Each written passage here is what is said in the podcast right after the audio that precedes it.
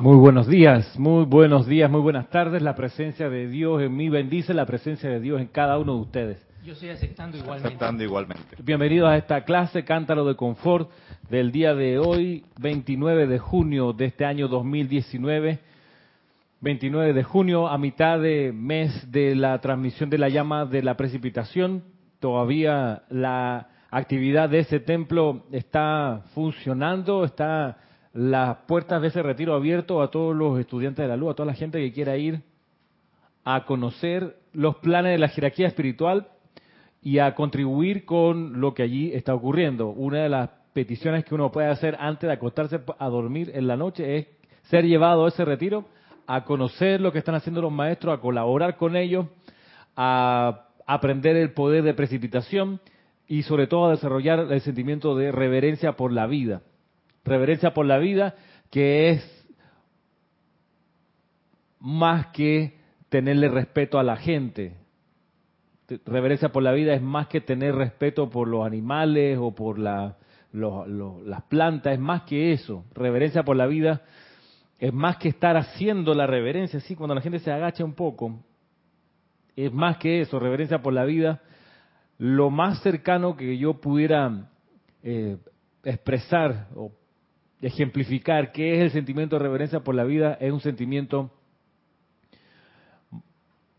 parecido al que se experimenta cuando uno tiene un bebé en las manos. Parecido a eso. Cuando tú tienes un recién nacido, sobre todo si es hijo tuyo, lo tienes ahí, ese sentimiento, esa cosa tan íntima que es entre felicidad y asombro, que es un sentimiento de, de amor felicidad, asombro, cuidado, precaución, prudencia,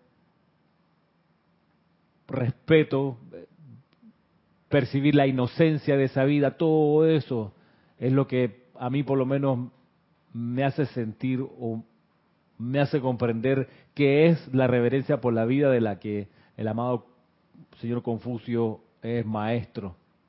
La reverencia por la vida es como verán, mucho más que saludar a alguien con respeto. Es esa otra, ese otro sentimiento mucho más intenso que te, te agarra por completo. Porque uno puede, al hacer un acto de respeto, de contrición frente a una autoridad, por ejemplo, puedes hacerla, darle la mano y decirle con las fórmulas de la diplomacia, su, majestad, señor presidente, buenos días, señor ministro, tienes respeto, pero no eso no es reverencia por la vida. La reverencia por la vida es mucho más. Es, es como sobrecogerse alegremente ante la presencia de Dios en su, en su manifestación más prístina. Por ahí. Estoy poniéndole palabras a un sentimiento, que es siempre limitar el sentimiento, pero es como por ahí la, señal de que, de que es la reverencia por la vida. Entonces, es normal entonces que si uno tiene ese, ese nivel de, de, sentimiento, es normal que lo que pienses lo precipite más rápido porque estás envuelto en, en, en, toda esa inocencia de ese sentimiento de amor creo que es más expedito que cuando uno quiere precipitar algo y lo va como calculando y lo va diseñando mentalmente, ahí como que la cosa es más lenta, pareciera, es más papeleo. Dime. En la imagen del bebé, eh, del bebé en los brazos, se me viene a la mente, eh, se me viene a la mente, percibo el sentimiento, un sentimiento de responsabilidad por sostener esa vida y que fluya en armonía. Puede ser parte de eso, de la reverencia por la vida. Exacto, tú, exacto, tú ya lo tienes, está en tus manos que esa vida siga siendo así de maravillosa. Está en tus manos.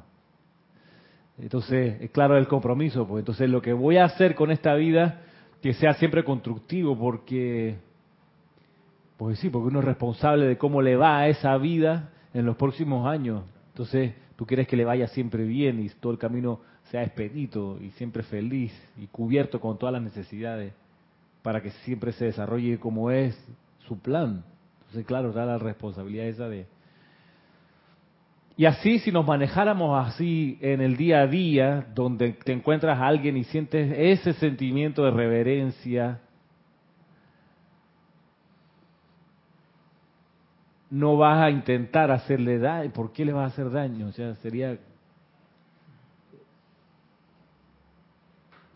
como hacer sonar la bocina de un camión en una cueva que ha estado en silencio por miles de años. Ah, no, tú llegas con tu camión allá afuera y le metes un estruendo, un, gong así de eso. Es un santuario de las monjas, esas que hacen voto de silencio, ni rezan, las tipas respiran nada más, un claustro. Respiran y, se mueven. Ah, no, ahí uno va pues con los malos modos de Occidente haciendo... Entonces no, va como contraproducente, o sea, no es no es ser reverente hacer algo como eso, ¿no? Entonces, reverencia por la vida implica eso.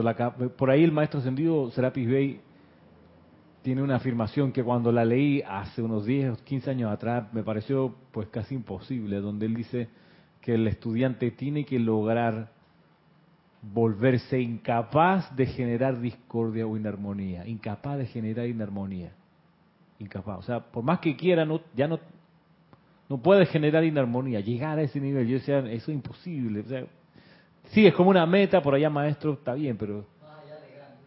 Más que Gandhi, claro. Incapaz de generar inarmonía.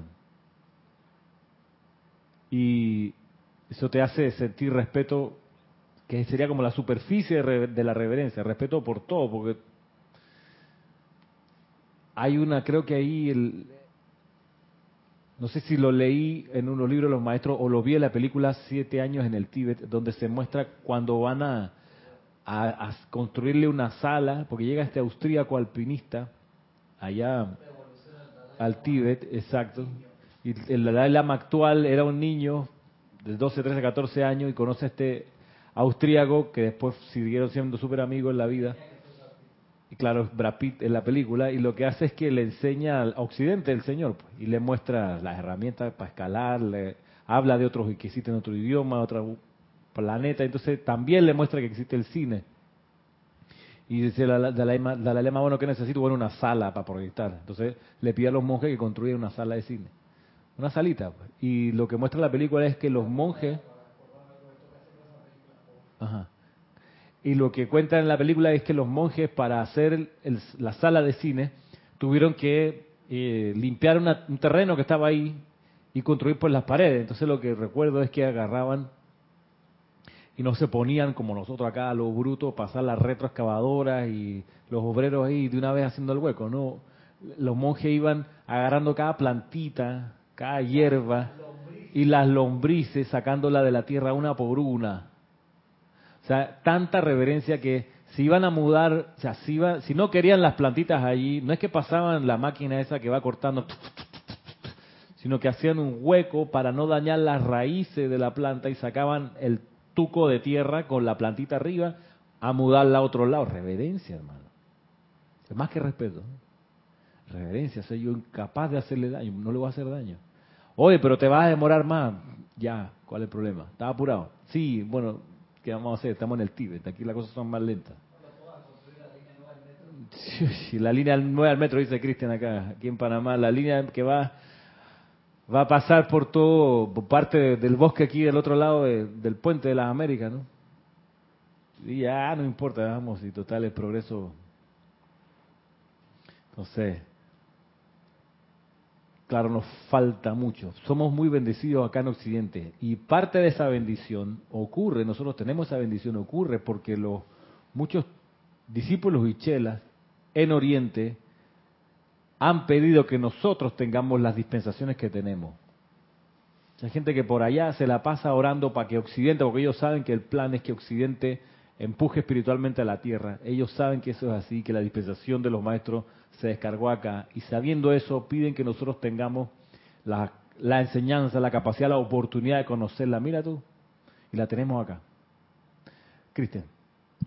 Angélica de Chillán, Chile, dice, bendiciones Ramiro y para todos. Bendiciones, bendiciones. para Podríamos también decir que reverencia por la vida es tener un alto grado de inofensividad que ni la mente, sentimiento, palabra y actos genere el más leve desagrado o desviación de la armonía o equilibrio de la vida. Esto lo digo mentalmente porque en la práctica aún tengo dejos de irreverencia. Claro.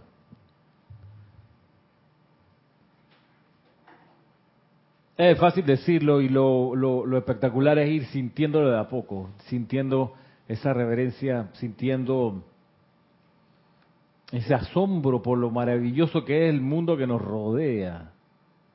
Entonces, una de las maneras de alcanzar o ir desarrollando ese sentimiento y esa conciencia es a través de la gratitud. La gratitud todo el tiempo, todo el tiempo. Así como el, el bajo del, del área sobre una cuerda de sol, que es el tema que usamos para cantar a Confucio. El bajo va ahí. Tin, tan, tan, tan, tan, tan, tan, tan.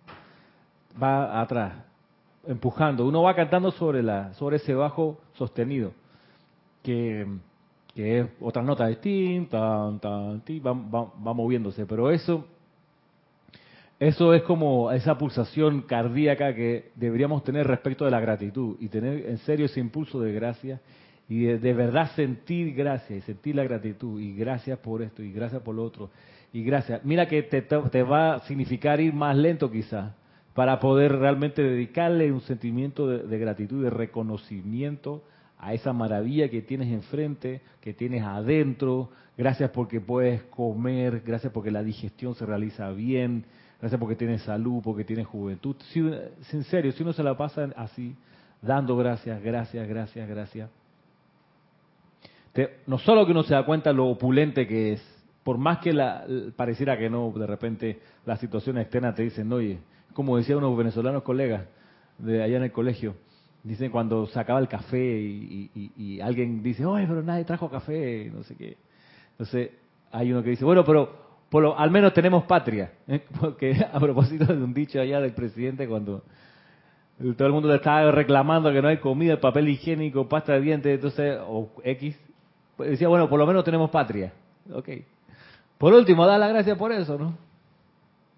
Da las gracias por todo lo que te envuelve. Y resulta que además de poder ir consiguiendo ese sentimiento de reverencia por la vida, en la medida que uno da y da gracias y da gracias y gracias y gracias, no solo que eso te hace bien en tu salud, te empieza a irradiar luz, necesariamente tu, tu mirada se prende, tu piel se pone bonita como si estuvieras enamorado, además de eso, que estás más saludable, te sientes más juvenil, además de eso, o debido a que eso es así, estás pudiendo permitir algo que de otro modo no ocurriría, estás permitiendo que el Cristo empiece a manifestarse, el santo ser crístico. ¿Por qué? Porque al dar gracias, dar gracias, gracias, estás energizando a la vez. Miren, piensen, recuerden que la presencia yo soy aquí en este plano es séptuple. Cuando uno hace algo genera siete efectos. Todo lo que uno hace, si tú das gracias, los efectos son al menos siete. Entonces, uno de los efectos, además de generar el sentimiento de reverencia, además de estar más saludable, más juvenil, además de estar más feliz, un efecto adicional es que empieza a energizar o a reenergizar el tercer rayo, el rayo de la gratitud. Lo empieza a energizar, porque esa es una vibración del tercer rayo. Y resulta que energizar el tercer rayo te permite con más potencia descargar la actividad de ese Cristo que tienes dentro. Yo les voy a leer aquí de la compilación El Santo Secrístico, el volumen 2. Hoy sí traje el libro Dice aquí el maestro ascendido Pablo, el veneciano. Choján, ¿de qué rayo, César? Tercer rayo. Al micrófono, por favor. Tercer rayo rosa. Tercer rayo rosa, gracias. Eh, aquí el maestro ascendido Pablo, el veneciano, dice lo siguiente en la página 25 de esta compilación, el volumen 2. Dice, amados corazones de luz, mi empeño consiste en darles una conciencia y sentimiento de su propio poder individual para elevar su mente consciente externa y encontrarse con nosotros en el puente. Y nosotros que podemos alcanzar dentro de la mente de Dios y aún así mantener la conciencia despierta, traeremos adelante y les descargaremos la plenitud del bien que allí hay. Verán, el tercer rayo representa la conexión entre los ámbitos internos que no contactan directamente a la Tierra y los cuatro ámbitos externos que tienen contacto a través de los cuerpos mentales superiores de los seres no ascendidos. Este es el maestro ascendido Pablo el Veneciano. Dar gracias ayuda a constituir ese puente que comunica los ámbitos internos con los ámbitos externos. Los ámbitos internos, ¿dónde están el Cristo interno, la presencia Yo soy, los maestros, los templos? El tercer rayo es el que permite ese puente, esa conexión. Por eso, en, en, el servicio de transmisión de la llama de la purificación, está el discurso del arcángel Zadkiel, donde habla de la triada. No sé si recuerdan. La triada, que es importante para poder precipitar, valga la redundancia, precipitar lo que no está invocando.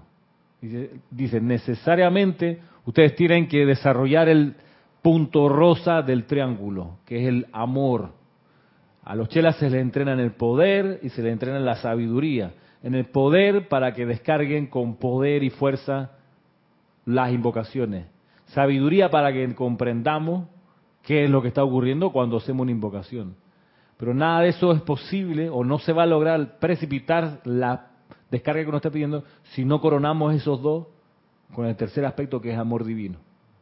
Porque cuando desciende el triángulo, los maestros están con su punta hacia abajo marcando o expandiendo el amor divino que ellos traen, con su sabiduría detrás y el poder detrás. Pero es en el amor donde nos encontramos. Por eso, eh, enviar hacia los maestros amor y gratitud hace que empiecen a descargarse los regalos, es como abrir la piñata.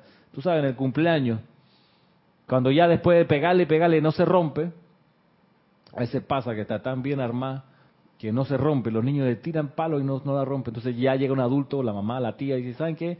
La levantan un poco más la piñata y con las manos abre y se cae todo el, ese montón de, de dulces, caries y cuentas en el odontólogo más adelante.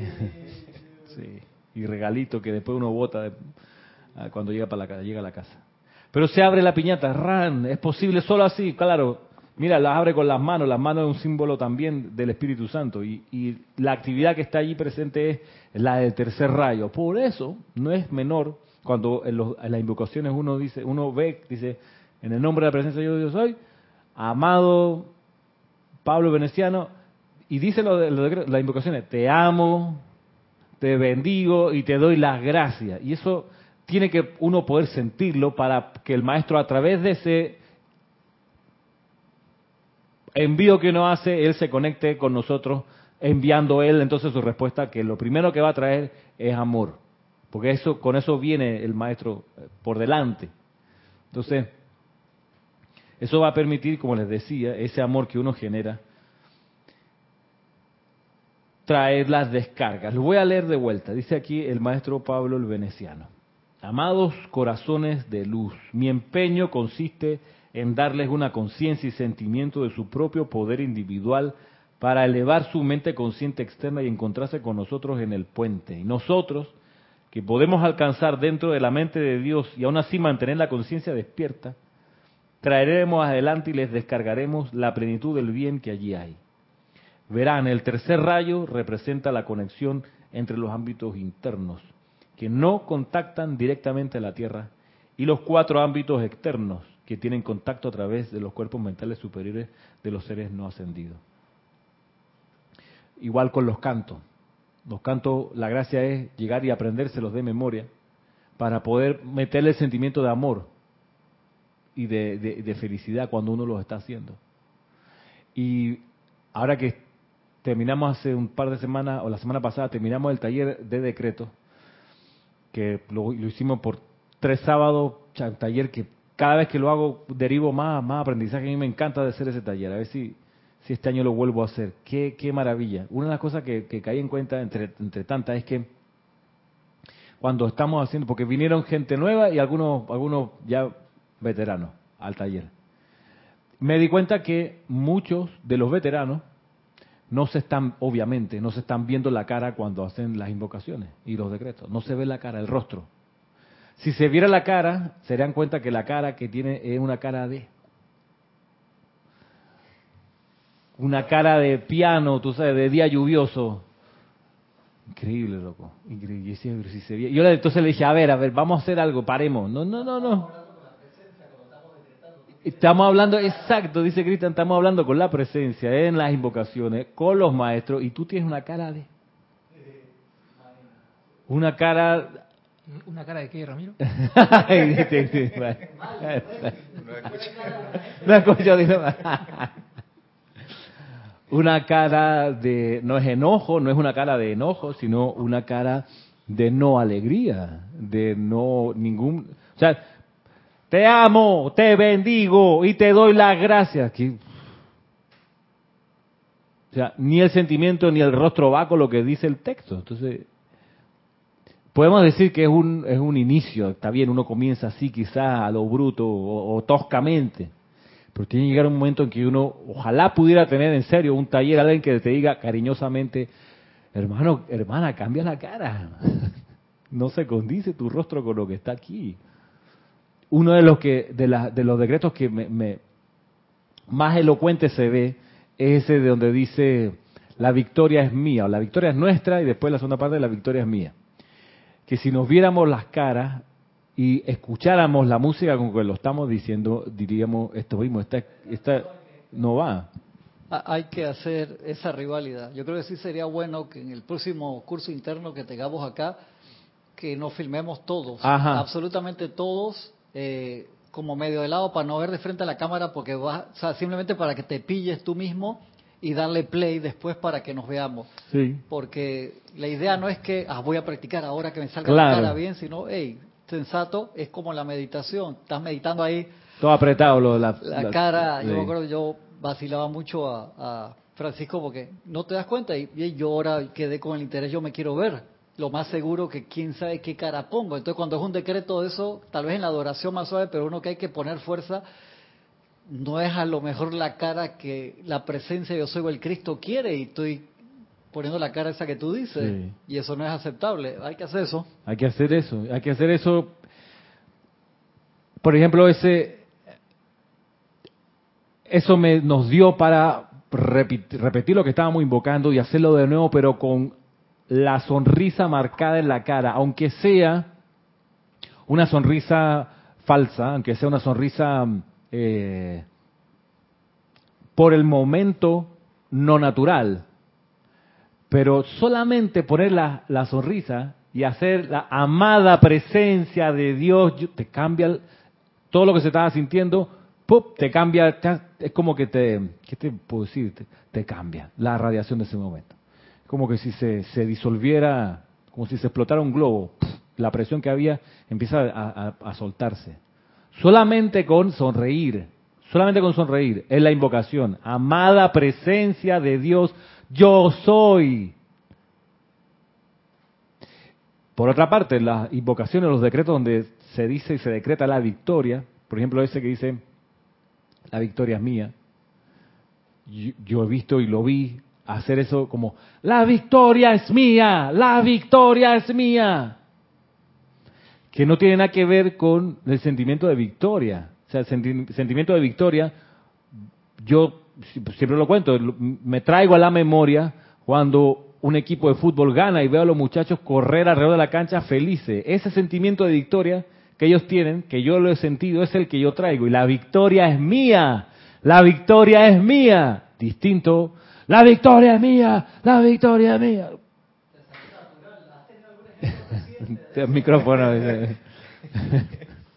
Dice Angélica de Chillán, Chile, dice Ramiro. De hecho, en el libro Misterios Develados, el maestro comenta que todos los seres que guiaron las grandes civilizaciones o quienes se ganaron la asistencia de los maestros fue a punta de la adoración a la presencia y a los maestros. Por eso me hace mucho sentido tus palabras, que ese amor a los maestros es importante a veces uno lee esas experiencias tan trascendentales, tiende a pensar que ese ejercicio es para los grandes y deja pasar ese tremendo dato. Hace muy poco caí en la cuenta de esto. Sí, gracias Angélica, es cierto. Queda como libro libresco y bueno, ¿será que cómo será la adoración? ¿Me tiro al piso? Eh, ¿Le beso los sandalias al maestro? No, es vertical, realmente dando gracias. Y retomo algo de, clases atrás. Eso que uno reconoce que es un impulso del maestro y tú lo reconoces en tu experiencia, tú dices, yo recibí ayuda además, no fui yo nada más. Cuando empieza uno a reconocer eso, empieza uno a amar más al maestro y dice, ay maestro, o el arcángel, el que sea que, con el que te estás pegando, al que estás queriendo emular o que estás invocando más, llega un momento en que de esa admiración, de ese reconocimiento, sale el amor y con el amor sale la lealtad. Ya tú eres incapaz de hacer algo que, que, ofenda, que obstaculice, que, impida que el maestro haga lo que haga. Y eso con cualquier persona, con cualquier trabajo. Cuando tú estás desarrollando esa, ese estado de, de, alerta, de reconocer todas las bendiciones que a través de ese trabajo, que a través de ese jefe te están viniendo, tú dices, hey, ese tipo, mira cómo me ha facilitado las cosas, o etcétera. Y empiezas a hacer el ejercicio de reconocerlo, empieza a amarlo, y al amarlo empieza a surgir algo crucial que es la lealtad. Dice, ya no eres capaz de, ¿por qué? De criticarlo a su espalda, ni de hacerle algo, una jugada para que le vaya mal. No, ¿por qué? Si el tipo un, con todas las limitaciones que tiene, está haciendo esto, wow, solo darle un abrazo, gracias y cómo te ayudo. Mira que por falta de tiempo en reconocer las bendiciones que vienen de un instructor, de un jefe, de un guía de grupo, por falta de tiempo en reconocer eso, no se desarrolla ese amor y no se desarrolla por ende lealtad. Tú, ahí, yo lo he visto pasar, donde la gente dice, ah, si ese tipo es un huevas, ella es una huevas, sin reconocer lo que para esa persona ese huevas le está dando. Ah, lo das por sentado, es que yo me lo merezco, si yo soy tan chévere, tan bueno, tan eficiente, tan espectacular, agradecido me tendrían que estar ellos de mí que yo esté aquí. Uh, yo he visto partir gente de este grupo por estar en ese plan, por creerse la última Coca-Cola del desierto. Ramiro, y cuando yo le digo a una persona así, o lo pienso, lo siento también, eh, se lo estoy diciendo directamente a la presencia de Dios. Pues sí, ¿te das cuenta? Si le digo, este tipo es un estúpido, o sea, le estoy diciendo estúpido a Dios. Ajá, te está diciendo estúpido a ti. Como bien decía en ese documental, cerrar cada una, cada vez que uno critica, cerrar la frase con tal como yo. Ese tipo es un estúpido, tal como yo. A ver si uno lo va a seguir diciendo, porque es que en realidad uno se lo se está diciendo a sí mismo si uno se lo está diciendo a sí mismo. Y mira, eso es parte de la conciencia de reverencia por la vida, reconocer la unidad. Pero había algo aquí en el chat. Que mal ah, sí. Dice Roberto Fernández de Panamá Oeste, que se nos filme decretando a escondidas para que sea más real y refleje lo real del momento. Sí, de alguna manera, sin aviso previo, se pone la cámara Sí, porque está la personalidad que empieza a cuidarse, no, hay que no se note, que no sé qué, entonces se pierde el objetivo. ¿Iba a decir algo más? El amor, el amor, el tercer rayo, es lo que permite la descarga de lo que está en la mente de Dios. Vamos a mirar ahora, a conocer algo que nos trae el Mahachohan, profundizando lo que recién vimos del maestro ascendido Pablo el veneciano. Y es que, además de, de desarrollar esa gratitud, ese amor, esa reverencia, esa comprensión o ese estado de alerta para reconocer las bendiciones que uno recibe, además de eso se necesita una pieza que desde tiempo inicial en este grupo se, se marca y se insiste en la necesidad de aquietarse. Y lo voy a tomar de acá, de este mismo libro, de esta compilación, el volumen 2, del capítulo que se llama La asistencia de los seres de luz para manifestar el Cristo interno, que es el capítulo 9 de esta compilación. Y dice el Mahacho Han, a propósito de esta asistencia, dice, en los días de antaño, al hombre se le enseñaba a estar consciente del hombre dorado, el Cristo interno, hecho a imagen y semejanza de la deidad, y anclado y oculto dentro del corazón físico. Aquietaban lo externo, ponían atención a su voz y recibían consejo de ésta. De haber continuado con esta placentera asociación y estimulado la expansión de esta flamígera presencia maestra interna, el hombre nunca hubiera experimentado la caída de su conciencia que ha resultado en las actuales condiciones caóticas en que millones de almas están enredadas en estos momentos. Nosotros, los miembros de la hueste ascendida, nos hemos dedicado en conciencia y amor al restablecimiento de este mismísimo estado.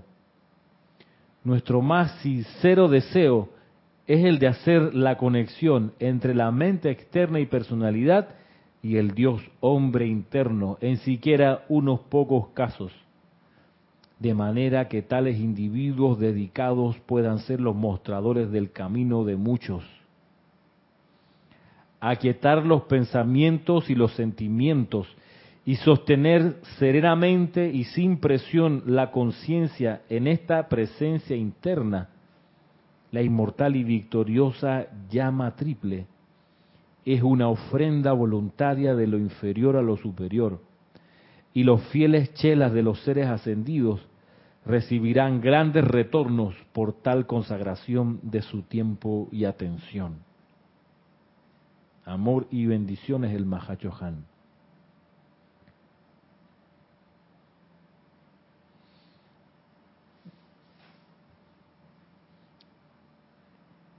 en los días de antaño, dice entonces.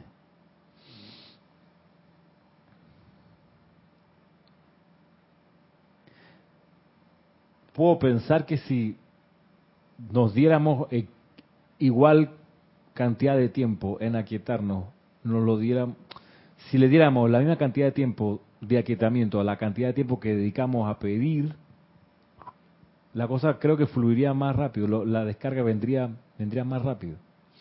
Uno tiene que, por supuesto, creo, en su aplicación diaria y en su día a día, tener como esa, ese equilibrio de decir, bueno, si me, me tiro 20 minutos haciendo invocaciones y decretos, debería poder darme 20 minutos para aquietarme, para permitir que esa, esa descarga ocurra, para que baje todo lo que acabo de pedir, exacto. Ajá, ¿Cómo dice? Que si te demoraste X cantidad de tiempo de comer, necesitas hacer la digestión un tiempo prudencial también, ¿no? Para poder absorber los nutrientes después de haber comido. De ahí que es prudente lo que, lo que estamos haciendo acá en el grupo de darle a los ceremoniales más tiempo de duración, no para rellenarlos de invocaciones, sino para dar más espacio entre invocación e invocación, quizás eh, equilibrar los poderes de invocación, tanto como invocar también la visualización y darle quizás más tiempo a la visualización. Me, ha pasado varias veces y se lo he comentado a veces, cuando haces una visualización especial que uno se conecta, la palabra correcta no es rebelión, pero algo de eso que no quiero salir todavía de la meditación porque siento que me conecté y que estoy entonces que no, que, despiértate que vamos a hacer otro decreto y me sale una llamita de, rebelión. Entonces creo que eso es prudente de permitir un poquito más de tiempo para la absorción de lo que uno está pidiendo, tanto en la práctica grupal como en la personal, porque por la vida diaria uno hace una cantidad de decretos en la mañana, me voy, voy para el tráfico y, voy a manejar y me voy de aquí o voy para el metro, lo que sea, y todo lo que pediste, los maestros te dicen, te tienes que aquietar para recibir lo que pediste, hermano. Entonces tiraste 14 decretos, vienen bajando a donde si tú no estás ahí ni mental ni emocionalmente.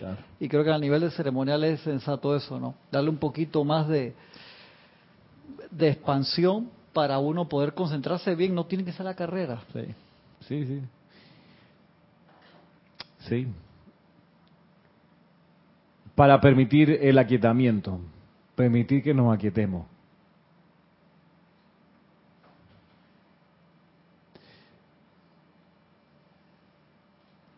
Una, acá un Dime. comentario de Rosaura que sí me puso de dónde era, pero como yo escribí bastante hoy porque el chat estaba funcionando bien.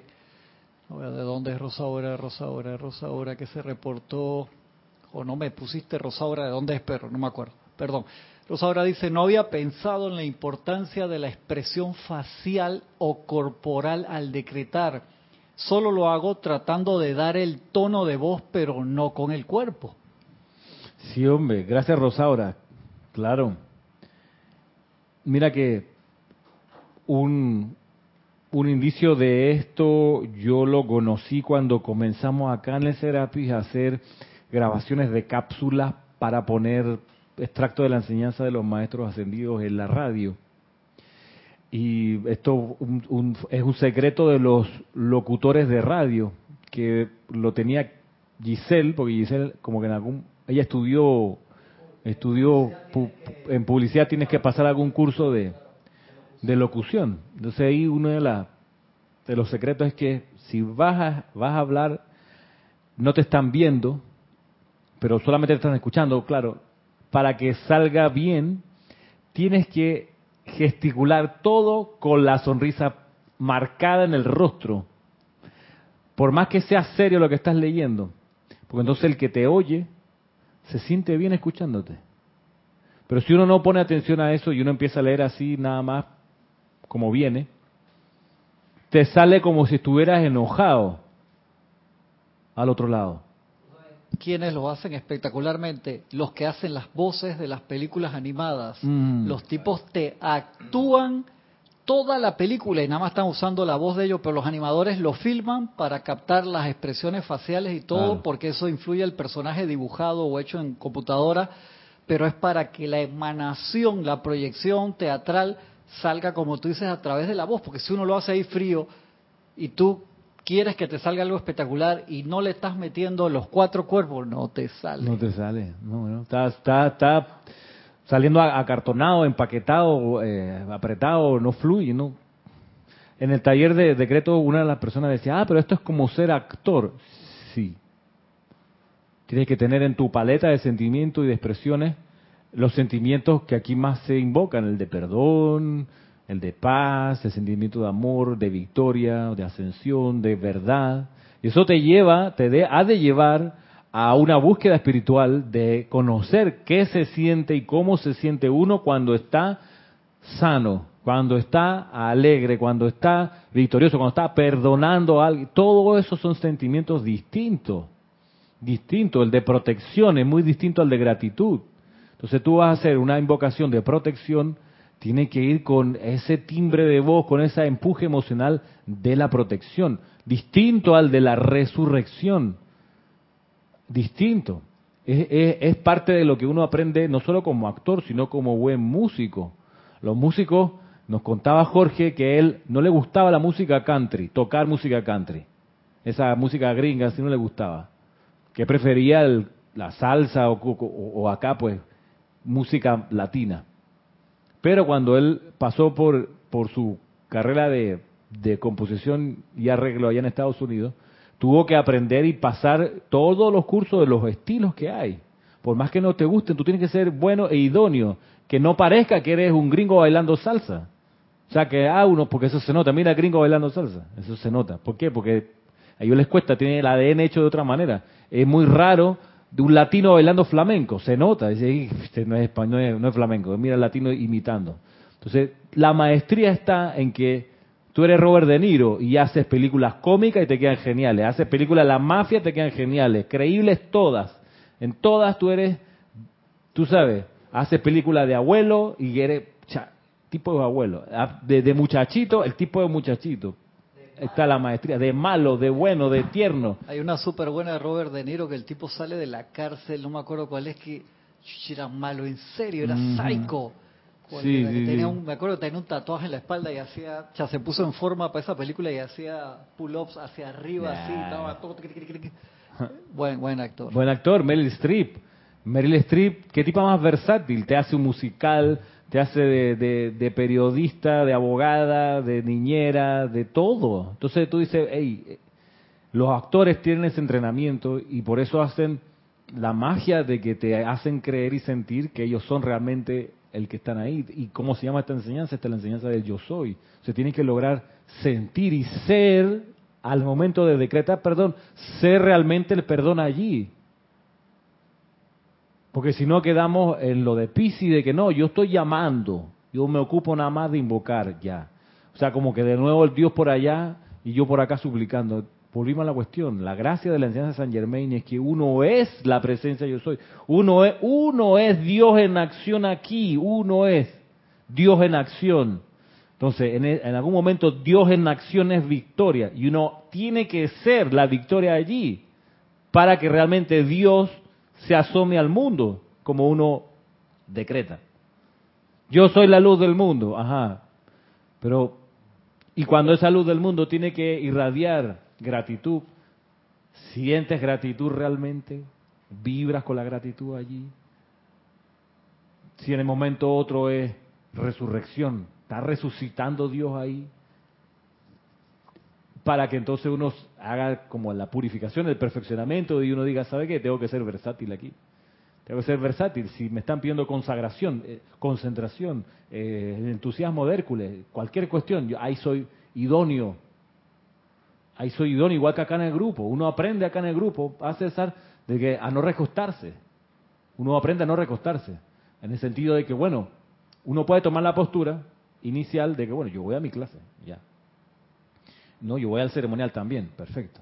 Pero con el tiempo uno tiene que entender que uno en algún momento ha de poder darse cuenta que uno está también para sostener el empeño y uno pudiera, debería ser capaz de dar una clase sin problema, oficiar un ceremonial sin problema, hacer la, la, la transmisión en la mesa de transmisión sin problema. Porque entonces ya no es que otro lo hace y yo ahí me, me pego, sino que ante la necesidad yo soy. ¿Qué? ¿Un camarógrafo? Yo soy. Una, un canto afinado, yo soy. No lo dejo a que otro lo haga. Chévere si hay más, mejor. A mayor cantidad de personas, más grande el magneto. Estamos de acuerdo. Pero como estudiante, en algún momento, uno tiene que hacer el clic y decir, bueno, hasta ahora el padre trabajó. De ahora en adelante, mi padre y yo trabajamos. En serio, tiene que llegar a ese momento de madurez, pues si no, si no llegamos a ese momento de madurez, no salimos de la encarnación victoriosos en la ascensión. Ese, ese, lo que le estoy planteando es la real consagración, o una de las facetas de la consagración, que es la quinta iniciación del templo de, Luxor, o te consagra. Hasta, hasta antes de la quinta iniciación, uno es llevado ahí, con su progreso, mejorando, que si uno es, ajá. Pero después de la quinta, que ya te consagra, tú llevas. Y entonces dice ahí el texto que, bueno, te toca salir al mundo. En un voto de silencio, a irradiar amor, a impulsar la ascensión por todas partes. Porque ya lo hiciste, ese es tu proyecto. No es que mi papá, él tiene... No, no, esta es mi, mi empresa, yo también, yo soy. Este es el hogar que yo soy, que es lo que en algún momento uno quiere de los hijos también. Que los hijos digan, ya, ok, ahora ya puedo trabajar, me gano mi salario, aquí está papá, mi, yo me hago cargo de la electricidad de la casa, yo pago la electricidad, o yo pago aquí la letra del banco, ¡pam! Porque te das cuenta que es parte de la responsabilidad tuya sostener ese universo donde tú estás. Deja de ser un sostenido y empieza a ser un bemol. No, mentira. Empieza a ser el que sostiene, el que ayuda. Y bueno, eso, perdón por la digresión. Volvamos a, a lo que nos indican los maestros ascendidos. Y voy a pasar. Ah, ¿hay algo allí? Dice Angélica de Chillán, Chile. Ajá. Ramiro, entonces, cuando no sientes victoria, aunque lo digas de palabra en un decreto, ¿es porque no crees? ¿O no tienes conciencia de lo que dices? ¿Aún no rompemos el cascarón de la aceptación? Bueno, todo eso y más, yo creo. Quizá no, uno no, no, ha caído en cuenta la necesidad de acoplar y ser uno, la ley del uno, que uno es lo que dice el texto y eso mismo es lo que uno está emanando los sentimientos. ¿no? Todavía estamos en ese proceso de volver al uno, Y puede ocurrir, como ha ocurrido, que uno está todavía en el no uno, en el disperso, en el múltiple, y que uno, la mente la tiene en una cosa, el sentimiento la tiene en otra, y el cuerpo lo tiene en una tercera. Claro, llegará un momento en que seamos uno en todo, toda nuestra expresión. Entonces el decreto dice, yo soy la victoria, y emanas la emoción de victoria, y la visualizas también. Toma un tiempo hasta que de repente ya eres más ducho, más rápido, Así como la guitarra uno de a poquito va agarrando velocidad en el cambio de los acordes, lo mismo empieza a pasar acá, que empiezas a, hacerlo más, más rápido. Y experimentas todas las cualidades de la luz, opulencia, administración, paz, amor, a través del cuerpo emocional. Claro, claro. Y también te tienes que aprender los decretos, ¿no? Te los aprendes, ya. Con, cuál actor te tienes que aprender, para estudiar el, el, guion. Te aprendes el para sentirlo. Exacto. Entonces, Exacto, mira que en, serio, este es, de, este es, bien, lo decía Cristian, que yo cuando en la clase iba a decir esto, iban a tocar el timbre los de cable onda, que permiso, venimos a las máquinas. Pero, pero este es el secreto. El secreto es que si quieres opulencia, el secreto es que tienes que sentirte opulente. Tienes que sentirte opulente. ¿Quieres paz? Puedes, hey, la encarnación entera haciendo invocaciones de paz si no te sientes la paz, es por el gusto. Queda, si acaso, como, no sé, experiencia de vida. No, me, 20 años invocando la paz. Pues el secreto es que uno sienta eso que está invocando. Sienta eso. Entonces, esa es la solución. Esa es la solución. Por eso, los regímenes autoritarios y represivos, que si yo, te agarran por el mundo emocional para que, ah, para que no sientas nada o lo que sientas sea miedo. Te agarran por ahí. Para que no precipites nada tú, sino que ellos te lo traigan y entonces se lo debas. Y es ahí donde aparecen esos eslogan de, hey, dando y dando, ¿ah? Yo te doy comida, tú votas por mí. Dando y dando, se llama paternalismo. O sea, no crezcas. Seré yo siempre tu papá. Nunca entonces uno va a poder decir, el padre y yo ahora trabajamos. No, no, que el padre siga trabajando. Yo aquí estoy asustado. Porque vaya y se enoja y me mete preso o me persigue, me impide, no sé qué. Por ahí esa es, esa es la metafísica de los regímenes autoritarios. Eso es lo que hacen. Y mira que no es necesario tener... El, el, esto puede pasar en cualquier sistema político, en cualquiera, en la democracia, en el socialismo, en el liberalismo, en todos se puede montar este intento del ser humano separado, como bien lo decía el, maestro, el Mahacho Han, que dejó de mirar hacia adentro y lo que va a buscar es hacia afuera amedrentarte, asustarte para que en tu cuerpo emocional no tengas el sentimiento o los sentimientos que te van a permitir precipitar el reino del cielo y te lo van a hacer a través del miedo. Ahí te van a buscar, ahí ese, ese es el, ¿cómo decirlo? El santo grial que te quieren quitar. Entonces, ¿quieres opulencia? Hay que buscar sentirse opulente. ¿Y cómo tú logras sentirte opulente? Por ejemplo, empezando a dar gracias. Por más que sea precario el lugar donde está. Gracias. Se fue la electricidad. Bueno, gracias por la luz del sol. No, que es de noche. Eh, se fue la electricidad y es de noche. Gracias porque tengo una vivienda donde guarecerme en la noche. No, es que está al descampado. Bueno, gracias porque puedo respirar aquí el aire que hay. Está de noche fuera de la casa en el descampado. Gracias por el aire. Ah, no, que el aire está intoxicado porque vive en una ciudad llena de smog y está la luz cortada. Entonces ahora, bueno, gracias porque me late el corazón y así nos vamos hasta aquí.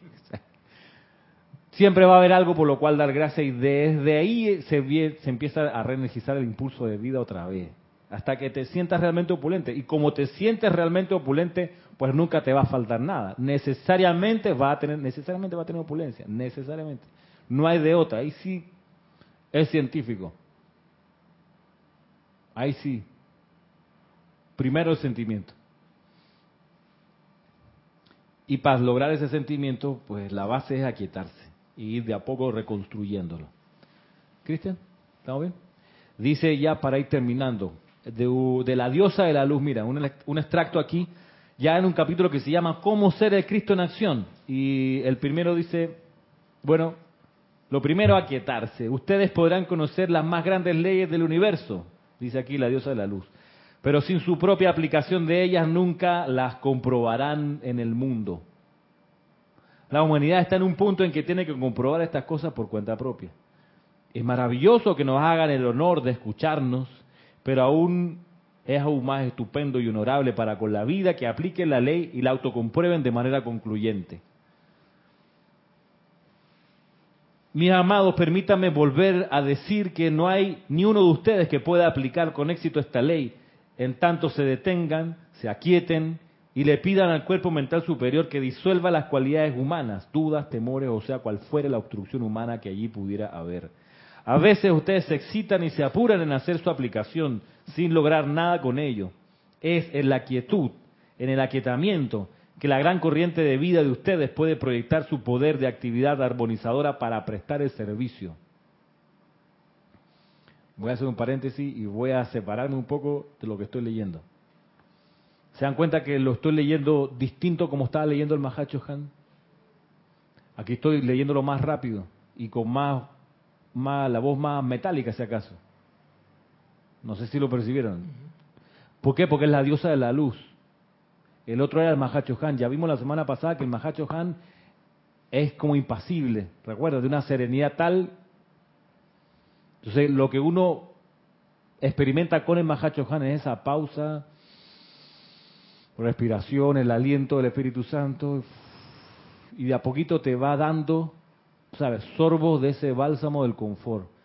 No te atragantas así el jarrón entero, va por eso uno quiere encarnar al Mahachohan, uno quiere leer algo de él, hay que buscar cuál es la música del Mahachohan. Y es una música pausada, amplia, ancha. Él es este ser que gobierna el reino elemental. Tú sabes, su, su, alcance es, es planetario. El tipo no está apurado jamás. Está piano, piano, tan, tan, tú sabes, se toma para respirar bien. La diosa de la luz, por el contrario, la diosa de la luz es como si fuese Capitana, Capitana Marvel se llama, Cristian. La diosa de la luz es como ese superhéroe, Capitana Marvel. Una tipa que entra, sale arriba, abajo, corre, trae, enciende, empuja, abre, cierra. La diosa de la luz. Por eso, tú agarras un texto de la diosa de la luz, tienes que darle ese, ese movimiento. Distinto como si agarráramos un texto del Moria o del maestro Saint Germain. Entonces, la diosa de la luz es más acabalgando, más es, otro, es otra velocidad porque es otra conciencia. ¿De dónde saco yo eso? Bueno, de buscarlos a estos maestros, de buscar su radiación y tratar de entender y sentir cómo es que ellos actúan y cómo ellos son. Entonces, volviendo acá, dice acá la diosa de la luz. Verdaderamente, mi gente querida, ojalá quiera que te veas repentinamente confrontada por algo, de ser necesario, te tomaras el tiempo suficiente para apartarte durante diez minutos y autoaquietarte. Invoca los poderes de tu magna presencia yo soy, de tu corriente de vida a la acción para que vayan adelante de ti a fin de armonizar, de controlar y solucionar esa condición. Encontrarás que lo harán, pero no podrás lograrlo si abordas la situación con agitación y perturbación. Es por eso que muchas personas no han tenido la aplicación exitosa que les gustaría tener.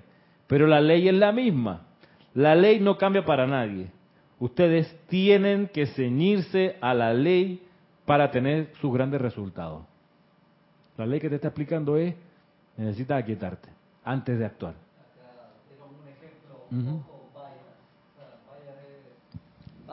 Dice Angélica que tiene un punto, pero el ejemplo está bien, eh, yo la quiero, mi hermana. Dice Ramiro, ayer el VAR anuló dos goles a Chile. Okay. Si los jugadores hubiesen rendido pensando en no hacer más esfuerzo, no habrían sentido la seguridad de meter al arco los cinco penales. Mm, ya, ok, gracias. sí, este, digamos que el mundo deportivo. La, la parte de concentración quitando aparte de, es cierto, o sea, es que 50 mil, 60 mil, 80 mil personas te estén gritando La gente dice, qué fácil es tirar un penal. Estás Mm, loco. O sea que los nervios por lo que se esté jugando, sea lo que sea. Igual en básquet, cuando tú ves que los tipos atrás te están todos moviendo la mano para que tú no metas la canasta, a pesar que a ti te pagan 10 millones de dólares al año para que lo hagas bien. A veces la fallan. Igual estos jugadores no son jugadores de barrio. Pueden haber empezado en barrio, pero son súper profesionales y a veces lo tiran afuera. ¿Por qué? Porque ese nivel de concentración, digo yo, me quito el sombrero con todos esos jugadores por su nivel de profe- profesionalismo, porque eso no es fácil. Claro.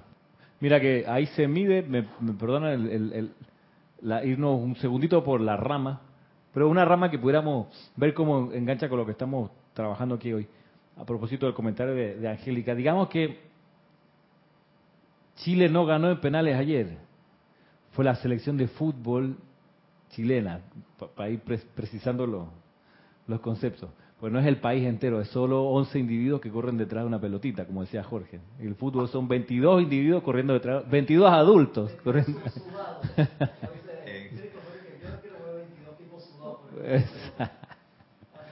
Lo que pasa que, ¿qué es lo que yo vi en el partido? Vi que, eh, eh, que el director de, de Chile esperó que Colombia hiciera los cambios, hizo tres cambios, los, colombianos metieron jugadores jóvenes, fornidos, tipo, ese, tremendos jugadores que corren y son muy buenos, de una calidad muy grande.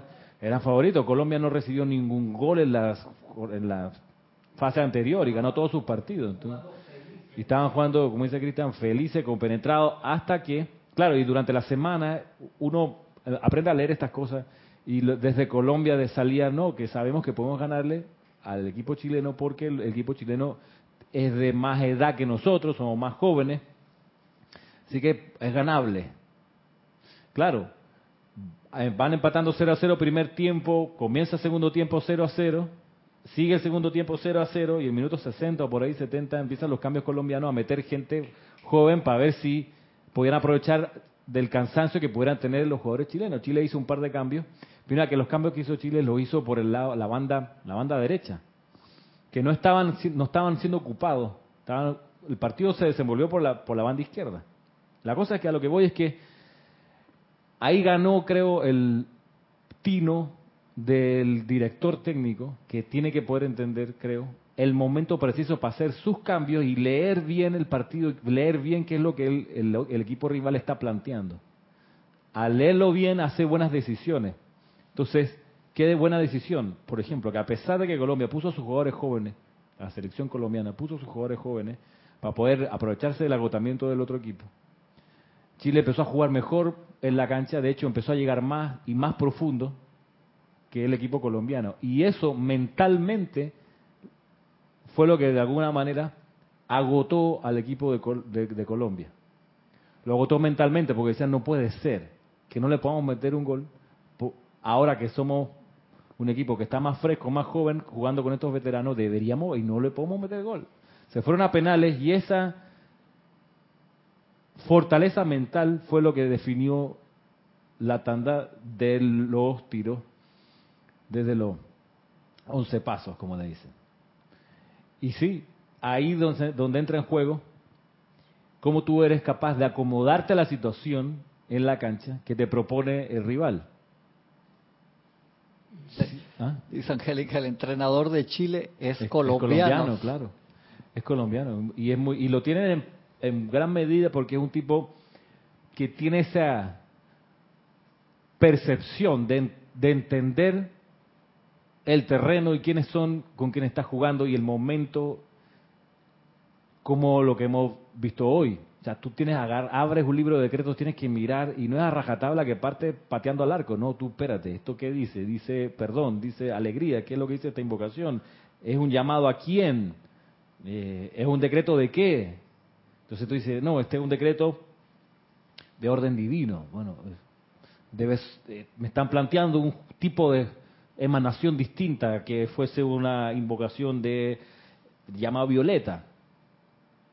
Eso, esa sabiduría, esa percepción, ya te hace ganar la situación. Dime. Víctor Asmad de Buenos Aires, Argentina, dice, Dios, los, Dios te bendice, Ramiro, y Dios bendice a todos. Igualmente. Bendición. Hablando solo que al decretar hay que hacerlo también facialmente. Me pregunto, ¿cómo decretaría el Mahacho Han siendo un ser impasible? Quizás sea solo por radiación. No, es que ahí, bueno, quién sabe, lo que sí, lo que vimos la semana pasada es la impasibilidad del Mahacho Juan cuando van maestros a su biblioteca. Porque, porque él, con el respeto que le merecen los maestros, en vez de abalanzarse al maestro y decirle esto, esto y lo otro, abre aquí, mira allá, él le deja a ese maestro crecer en esa experiencia y se vuelve así impasible, que no me meto. O sea, la pregunta que tú me hagas, voy a como que la va a contestar de manera muy medida para que el maestro encuentre la respuesta, no el Mahachohan. Mahachohan pareciera que conoce la respuesta, lo decía el arcángel Miguel, pero no te la va a decir hasta que tú caigas en cuenta, como, como lo planteaba el, el arcángel Miguel, decía, tengo un muchacho muy bueno y quiero ver si presento el caso al tribunal kármico. Entonces el Mahachohan, pudiendo saber que eso no va a funcionar, espera que uno se da cuenta, que el, que el arcángel Miguel diga, no, verdad, mejor no hago el papelón, es cierto, todavía falta esto y lo otro. Porque, porque entonces la responsabilidad cae en el mismo arcángel Miguel.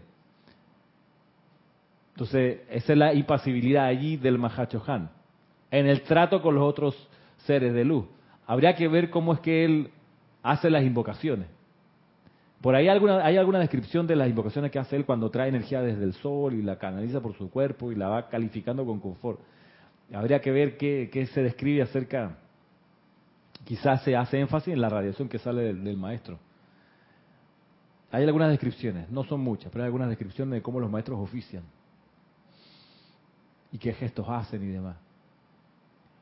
Pero sí, hay que aprender eso. Hay que aprender para ser uno, uno eficiente en el servicio a la mano. Y ya quedamos hasta aquí por hoy, con esta enseñanza que hoy revisamos de la diosa de la luz, del Mahacho Han y del maestro ascendido Pablo el Veneciano. Será bueno hasta el próximo sábado 6 de julio. Muchas gracias y mil bendiciones a cada uno.